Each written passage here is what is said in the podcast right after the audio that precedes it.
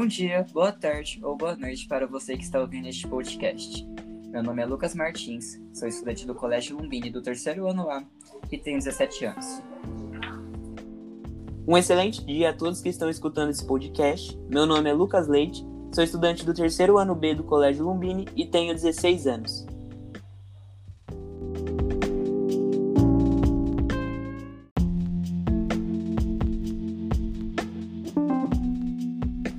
Então, galera, o tema que vamos abordar hoje vai ser sobre o racismo na América.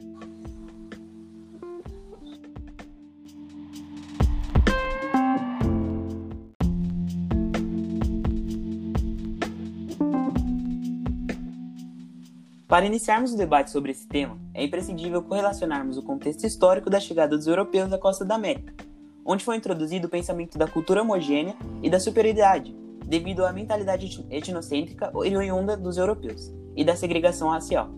Para que possamos explicar de forma resumida, é importante ressaltar dois fatores históricos que ocorreram nesse cenário: o intenso tráfico negreiro e, como consequência, a recorrente situação escravista dos africanos, que eram trazidos da África para que pudessem trabalhar em situações é, de serventia total, sem meros direitos trabalhistas aqui no Brasil, e o processo de independência brasileiro, onde o movimento de cunho político foi introduzido, mas em cunho social é, praticamente não aconteceu nenhuma inovação.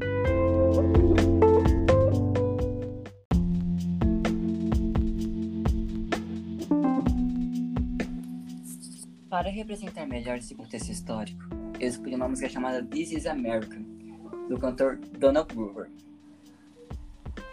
No começo do vídeo, o cantor atira em um homem sentado, supostamente representa Trayvon Martin, um homem negro que foi morto em 2012 com um tiro no peito por um cara branco.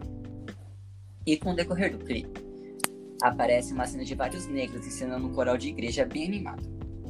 E nisso, o cantor recebe uma metralhadora e mata todo mundo no coral, que lembra um evento na igreja de Charleston, em que um homem branco assassinou vários negros dentro de uma igreja voltada para a população negra. O cantor também apresenta posturas e caretas bem estranhas, as mesmas que um personagem negro de desenho animado chamado Jim Crew, que vivia num lugar chamado Cidade da Preguiça, criado por um ator branco, que se fantasiava de negro, movimento na época chamado de minstrel shows.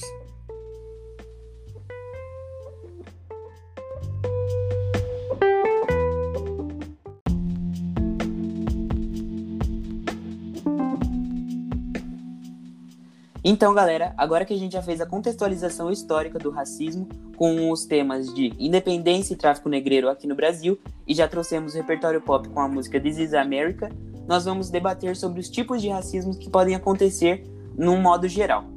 Nós temos cinco tipos de racismo conhecidos até hoje. O racismo individual. Como que acontece o racismo individual?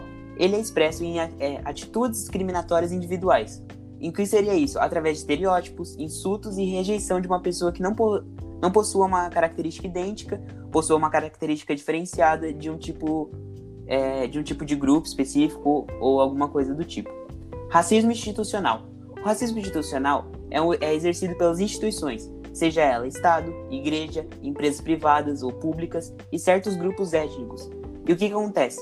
São grupos que é, se sentem superiores a outros e por eles serem uma instituição de grande porte, eles marginalizam outros tipos de grupos que são menores. Existe também o racismo cultural. Ele resulta na crença que existe uma superioridade entre as culturas existentes, no que engloba religião, costumes, línguas e entre outros. Nós temos o, o racismo comunitarista, ou também conhecido como diferencialista. Ele é um conceito de comunitarismo que ganhou força nos anos 80, em contraposição ao racismo individualista.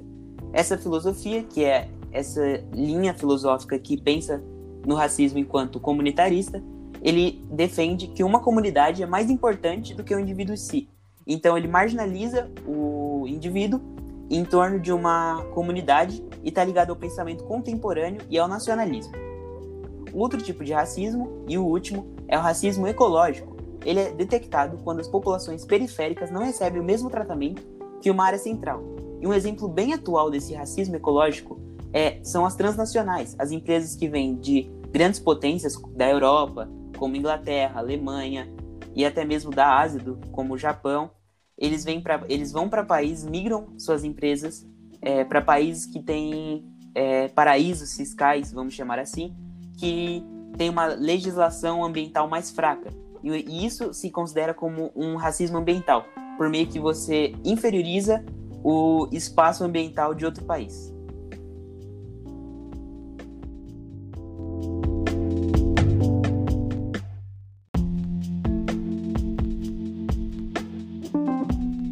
Agora, um filme muito bom para explicar esse tipo de racismo é A Vida Secreta das Abelhas. Em uma das cenas, um garoto negro convida uma garota branca para ir ao cinema. E logo nessa parte, quando eles chegam ao cinema, a gente já pode identificar um tipo de racismo, que é o racismo comunitarista. Por quê? O cinema, ele separou duas entradas. Uma era destinada apenas para a população branca e a outra para a população negra.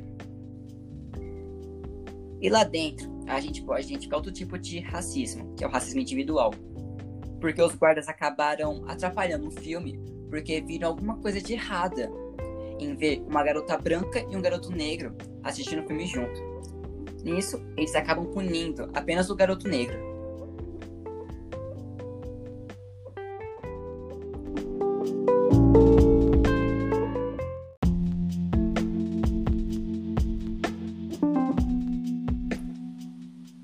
Já citados, explicados e exemplificados os tipos de racismo, nós vamos para o tema mais atual e recorrente que temos no, é, do tema racismo na América hoje em dia.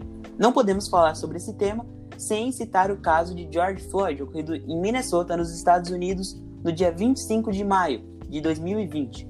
O que, o que acontece? Muitas pessoas já debateram e discutiram sobre o tema, entretanto, foi de maneira é, uma maioria foi de maneira superficial, Agora, nosso foco é nos aprofundarmos e falar o fenômeno que ocorreu por trás do caso de George Floyd. Um fenômeno que ocorre e que pode explicar o caso de George Floyd é o fenômeno conhecido como racismo estrutural, que ele é de fato a estruturação no contexto histórico do racismo.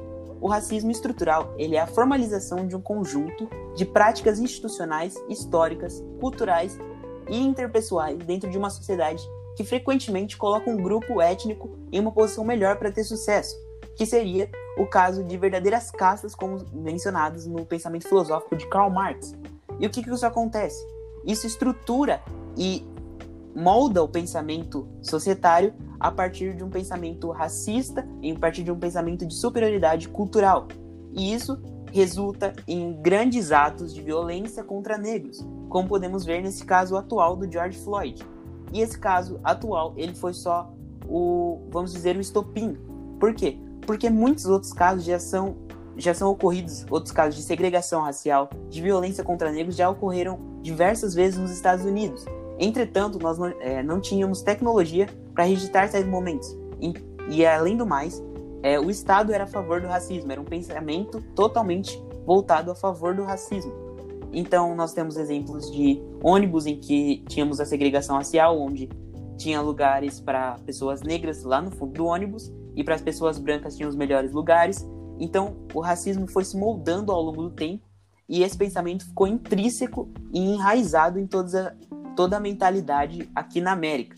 E ao longo dos anos isso está sendo quebrado a partir do momento que nós a partir do momento que aconteceu o movimento do George Floyd, nós tivemos o movimento Black Lives Matter, que significa vidas negras importam.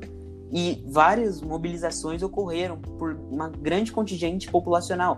Tivemos movimentos, é, nós tivemos protestos é, ao vivo, nós tivemos protestos virtuais, nós tivemos protestos é, dialéticos, nós tivemos é, pessoas pronunciando, grandes é, influências é, pessoais se pronunci pronunciando-se sobre o tema. Então, é algo que se moldou à base da história e esse racismo estrutural que influenciou foi o fenômeno por trás disso.